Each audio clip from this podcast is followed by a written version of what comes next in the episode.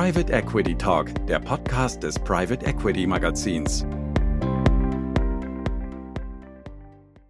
Herzlich willkommen zu einer neuen Folge vom Podcast des PE Magazins. Mein Name ist Tim Junginger, ich bin Counsel im Münchner Büro von Pöllert und ich habe mich heute verabredet mit unserem Referendar und wissenschaftlichen Mitarbeiter Moritz von Limburg. Hallo, auch von mir herzlich willkommen. Und äh, wir möchten uns heute ähm, über das Thema Gesellschafterbeschlüsse in der GmbH unterhalten, insbesondere aufgrund der Änderungen, ähm, die es hier im Zuge der Covid-19-Pandemie durch das äh, Gesetz zur Abmilderung der Folgen der Covid-19-Pandemie im Zivil-, Insolvenz- und Strafverfahrensrecht vom 27. März 2020 gab. Beginnen wollen wir damit, dass wir einmal kurz die gesetzliche Ausgangslage darstellen. Diese ist nämlich wie folgt. Ähm, in 48.1 ähm, wird festgelegt, dass die Gesellschafterbeschlüsse grundsätzlich in Versammlung gefasst werden. Und in 48.2 äh, sieht man dann, dass es unter bestimmten Voraussetzungen auch möglich ist, Beschlüsse im, im Umlaufverfahren zu fassen. Allerdings brauche ich für dieses Umlaufverfahren auf Grundlage von 48.2 entweder einen äh, einstimmigen Beschluss, das ist die Alternative 1, oder ich brauche eben einen einstimmigen, ähm, eine, eine Zustimmung aller Gesellschafter zum, zum schriftlichen Umlaufverfahren. Und wenn ich diese einstimmige Zustimmung zum Umlaufverfahren habe, kann ich im Folgenden dann einen Gesellschaftsbeschluss fassen, der wiederum äh, nicht der Einstimmigkeit bedarf. Das ist erstmal die gesetzliche Ausgangslage. Und man sieht, dass ähm, äh, für welche Variante man sich vom 48 Absatz 2 auch entscheidet, dass ähm, in beiden Fällen eine, ähm, eine Einstimmigkeit der Gesellschaftsversammlung erforderlich ist. Und ähm, das war wahrscheinlich der Hintergrund, warum der Gesetzgeber hier Handlungsbedarf gesehen hat, um jetzt in Zeiten von Ausgangsbeschränkungen und Infektionsrisiko ähm, Erleichterung zu schaffen. Und Moritz, ähm, vielleicht kannst du ja an dieser Stelle uns einmal einen äh, Überblick geben über die, die neuen Regelungen. Ja, gerne doch, Tim. Also, wie du gerade eben ja schon gesagt hast, ähm, ist es so, dass wir mittels eines Mehrheitsbeschlusses in das schriftliche Umlaufverfahren kommen können.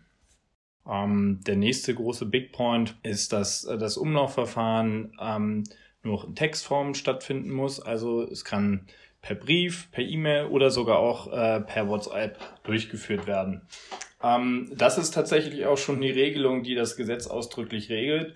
Ähm, es ist sehr, sehr knapp gehalten, was aufgrund der Covid-Pandemie und der, ähm, der Eile, die natürlich geboten war, von Seiten des Gesetzgebers nachvollziehbar ist, führt uns dann aber zur Problematik, ähm, dass viele Dinge ja nicht geregelt worden sind und jetzt durch die Gerichte oder die Literatur geregelt werden müssen. Ähm, das wollen wir uns dann später nochmal genauer anschauen. Hierbei ähm, sollte man dann aber auf jeden Fall beachten, dass ähm, Sinn dieser Regelung war, dass Präsenzveranstaltungen vermieden werden. Also es ging nicht darum, Gesellschaftern ihre Rechte zu nehmen oder es ging auch nicht darum, ähm, das Umlaufverfahren zu beschleunigen, sondern es ging einfach nur darum, dass das erleichterte Umlaufverfahren nunmehr nur noch mit Mehrheitsbeschluss eingeleitet werden muss. Und aus dem, was du gerade gesagt hast, Moritz, ergeben sich dann eigentlich auch schon die, die wesentlichen Unterschiede. Also entscheidend ist, dass man sich bewusst macht, dass das ursprüngliche, das schriftliche Umlaufverfahren, das das Gesetz vor Augen hat, eben immer irgendeine Art der Einstimmigkeit voraussetzte, entweder beim sogenannten einstufigen Verfahren beim Beschluss oder eben im sogenannten zweistufigen Verfahren zumindest eine Einstimmigkeit hinsichtlich des Verfahrens. Und ähm, das habe ich eben jetzt in diesem erleichterten Umlaufverfahren nach dem Covid-Maßnahmengesetz nicht mehr. Und ähm, da sieht man schon, dass die äh, Grund, die, also das gesetzliche Rahmenbild des Umlaufverfahrens hier nicht so ganz passt, weil, wie gesagt, diese Einstimmigkeit fehlt. Das heißt, die Gesellschafter haben aber nach wie vor auch in dem erleichterten Umlaufverfahren Teilnahmerechte und ihre ganz üblichen Gesellschafterrechte und die müssen irgendwie gewahrt werden. Und das, daraus ergibt sich schon, dass teilweise dadurch eben die Regeln und Formalia einer ordentlichen physischen Gesellschafterversammlung und deren Einleitung auch eben auf dieses erleichterte Umlaufverfahren ähm, Anwendung finden können oder Anwendung finden müssen sogar. Und ja, um uns dem Ganzen mal zu nähern, schauen wir uns das jetzt am besten chronologisch an. Die erste Frage stellt sich, okay, wer kann das Verfahren einleiten? Da ähm, geht es erstmal nach Gesetz, das heißt durch den, durch den Geschäftsführer. Ergibt sich aus ähm, 49 GmbH-Gesetz beziehungsweise 50 GmbH-Gesetz ähm, oder eben die durch den Gesellschaftervertrag dazu befugten Personen. Strittig ist, in welchem Umfang auch Gesellschafter zur Einberufung oder zur Einleitung dieses erleichterten Umlaufverfahrens berufen sind. Die Details müssen wir uns hier jetzt aber nicht anschauen. Das äh, bedeutet wiederum, dass an erster Stelle äh, des schriftlichen Umlaufsverfahrens steht die Einleitung dieses schriftlichen Umlaufverfahrens. Das ist jetzt in diesem Fall eben nicht die Einladung zu einer Gesellschafterversammlung, sondern dann vielmehr die eine Aufforderung zur schriftlichen ähm, Stimmeabgabe. Und hier stellt sich jetzt eben die Frage, äh, welche Besonderheiten muss ich denn bei der Verfahrenseinleitung und auch bei dem äh, Schreiben an die Gesellschafter hier berücksichtigen? Und dazu kannst du Moritz vielleicht noch was sagen. Genau, also ähm, ganz besonders wichtig ist hier ein ausdrücklicher Hinweis, dass es sich nunmehr um das sogenannte erleichterte Verfahren, das wir jetzt hier gerade beschreiben, handelt und nicht um das äh, reguläre Verfahren, wie es auch schon vor der Covid-Pandemie äh, Anwendung gefunden hat. Ähm, das hat den folgenden äh, sehr einfach äh, nachzuvollziehenden Hintergrund, ähm, dass ein juristisch nicht beratener Gesellschafter natürlich dann aufgrund eines äh, Einleitungsschreiben denken kann, dass es sich um das äh, reguläre ähm, Umlaufverfahren handelt und dann darauf nicht antwortet, um den Beschluss zu verhindern. Das würde jetzt aber nach der neuen Regelung einfach nur dazu führen, dass seine Stimme nicht gezählt wird und aber eventuell trotzdem der Beschluss gefasst wird. Das gilt es also zu verhindern mit diesem ausdrücklichen Hinweis. Erfolgt dieser Hinweis nicht, wird dadurch sogar ein Anfechtungsgrund äh, produziert. Dann als nächster wichtiger ähm, Punkt müssen auch die, muss die Form der, der Stimmabgabe konkret äh, dargestellt werden. Also soll sie per E-Mail, soll sie per äh, WhatsApp-Nachricht oder in was auch immer, in welcher Form auch immer erfolgen. Dann natürlich der Zeitpunkt der Stimmabgabe, sehr wichtig und natürlich auch der Adressat. Also dann äh, normalerweise an den Versammlungsleiter beziehungsweise an den Geschäftsführer. Genau, und wenn all diese Informationen nicht vorliegen, dann ist das sogar ein äh, Nichtigkeitsgrund für, oder es hat zur Folge, dass der Beschluss daraufhin äh, nichtig ist. Das muss also auf jeden Fall beachtet werden. Und wie sieht's mit äh, Form und Frist aus? Also beim regulären Umlaufverfahren gibt's ja wegen dem erwähnten Einstimmigkeitserfordernis keine bestimmten Form- und Fristerfordernisse, aber gibt's da irgendwas bei diesem jetzt neuen erleichterten Umlaufverfahren? Die Situation ist ja hier genauso oder vergleichbar mit der physischen Gesellschafterversammlung. Daher sollten hier auch die Regelungen entsprechend angewendet werden. Okay, das heißt also, wenn wir keine abweichende Regelung in der Satzung haben, bleibt es bei dem gesetzlichen Grundmodell, also insbesondere 51 GmbH-Gesetz. Das heißt, die ähm, Aufforderung, an diesem schriftlich erleichterten schriftlichen Umlaufverfahren teilzunehmen, müsste durch eingeschriebenen Brief erfolgen, muss die angemessene Frist beachtet werden und ähm, ich muss irgendwo den, für den Zugang sorgen. Und genau. dann ähm, ja, stellt sich noch die Frage, welche sonstigen Formalia ich da beachten muss. Da würde ich jetzt mal davon ausgehen, dass sich das auch ähm, einfach an den Bestimmungen für die ähm, ähm, typische Präsenzversammlung orientiert. Korrekt, genau. Also das ist bei der Vorbereitung der Abs Abstimmung äh, kann man sich genauso wieder an der physischen Gesellschafterversammlung orientieren. Das heißt also, ich muss halt dafür sorgen, dass ich in, je nachdem, nach sozusagen der Bedeutung meines Beschlussgegenstandes, die äh, Gesellschafter ausreichend informiere und meinen, äh, meine, meinen Beschlussantrag dann entsprechend begründe und eben den äh, Gesellschaftern eine Möglichkeit zu geben, sich da zu informieren.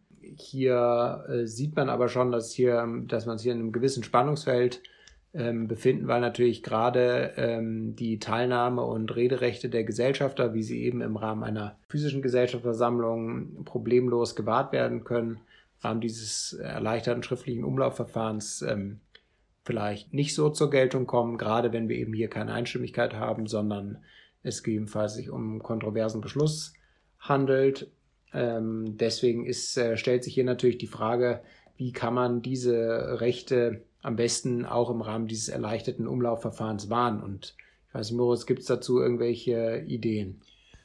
Ja, hier bietet sich die Video- oder Telefonkonferenz an, besonders bei strittigen Beschlüssen, um von Anfang an etwaige Anfechtungsgründe abzuräumen.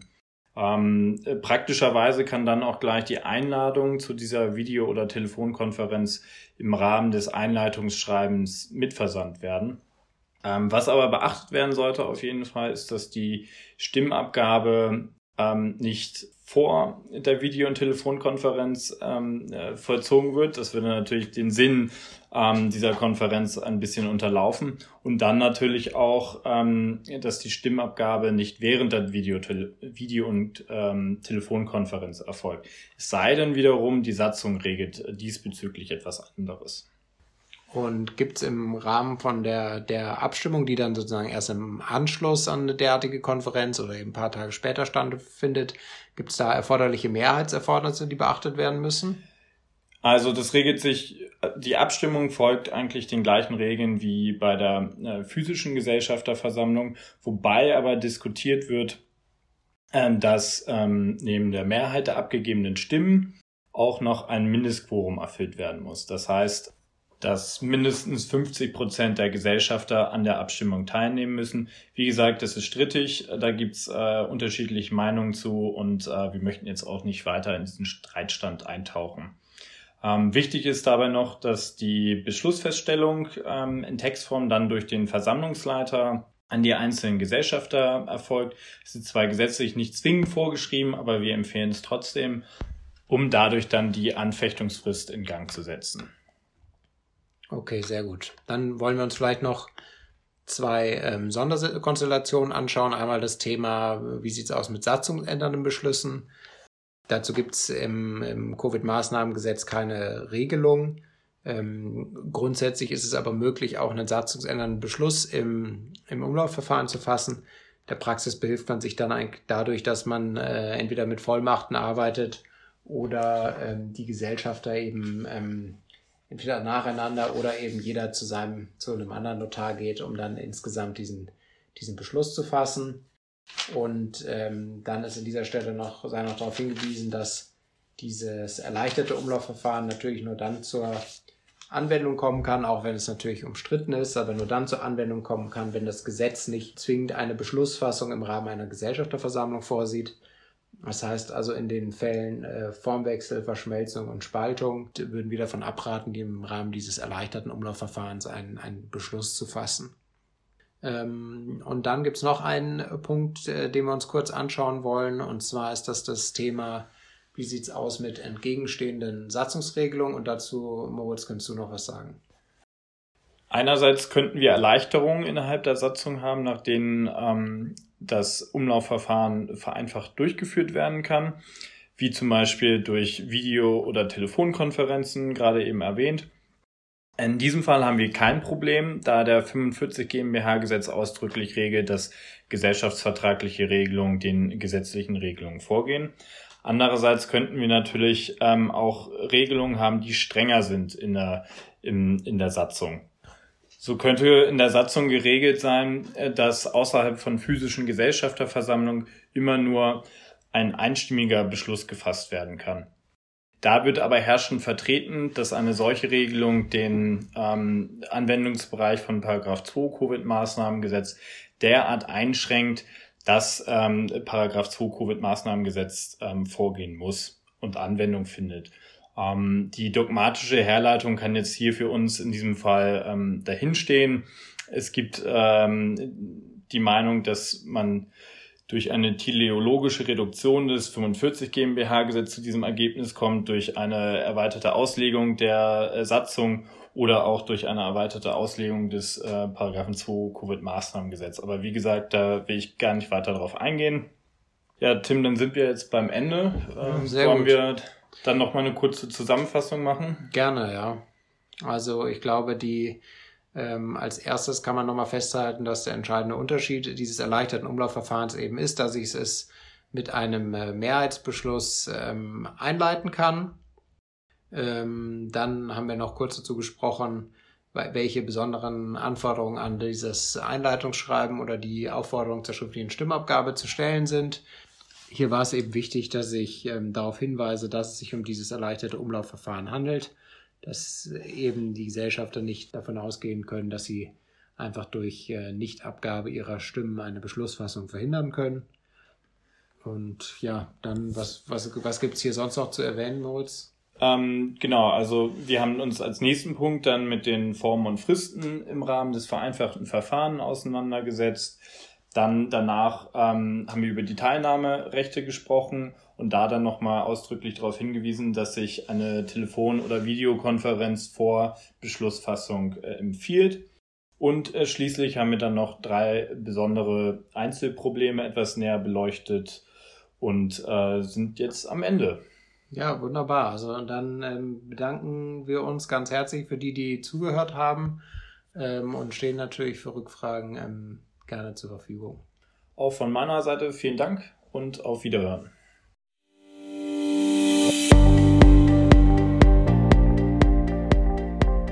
Danke fürs Zuhören. Alle Folgen unseres Podcasts zu aktuellen Themen der Private Equity Branche gibt es auf unserer Magazinseite www.pe-magazin.de oder als Abo via Spotify und iTunes unter dem Namen Private Equity Talk.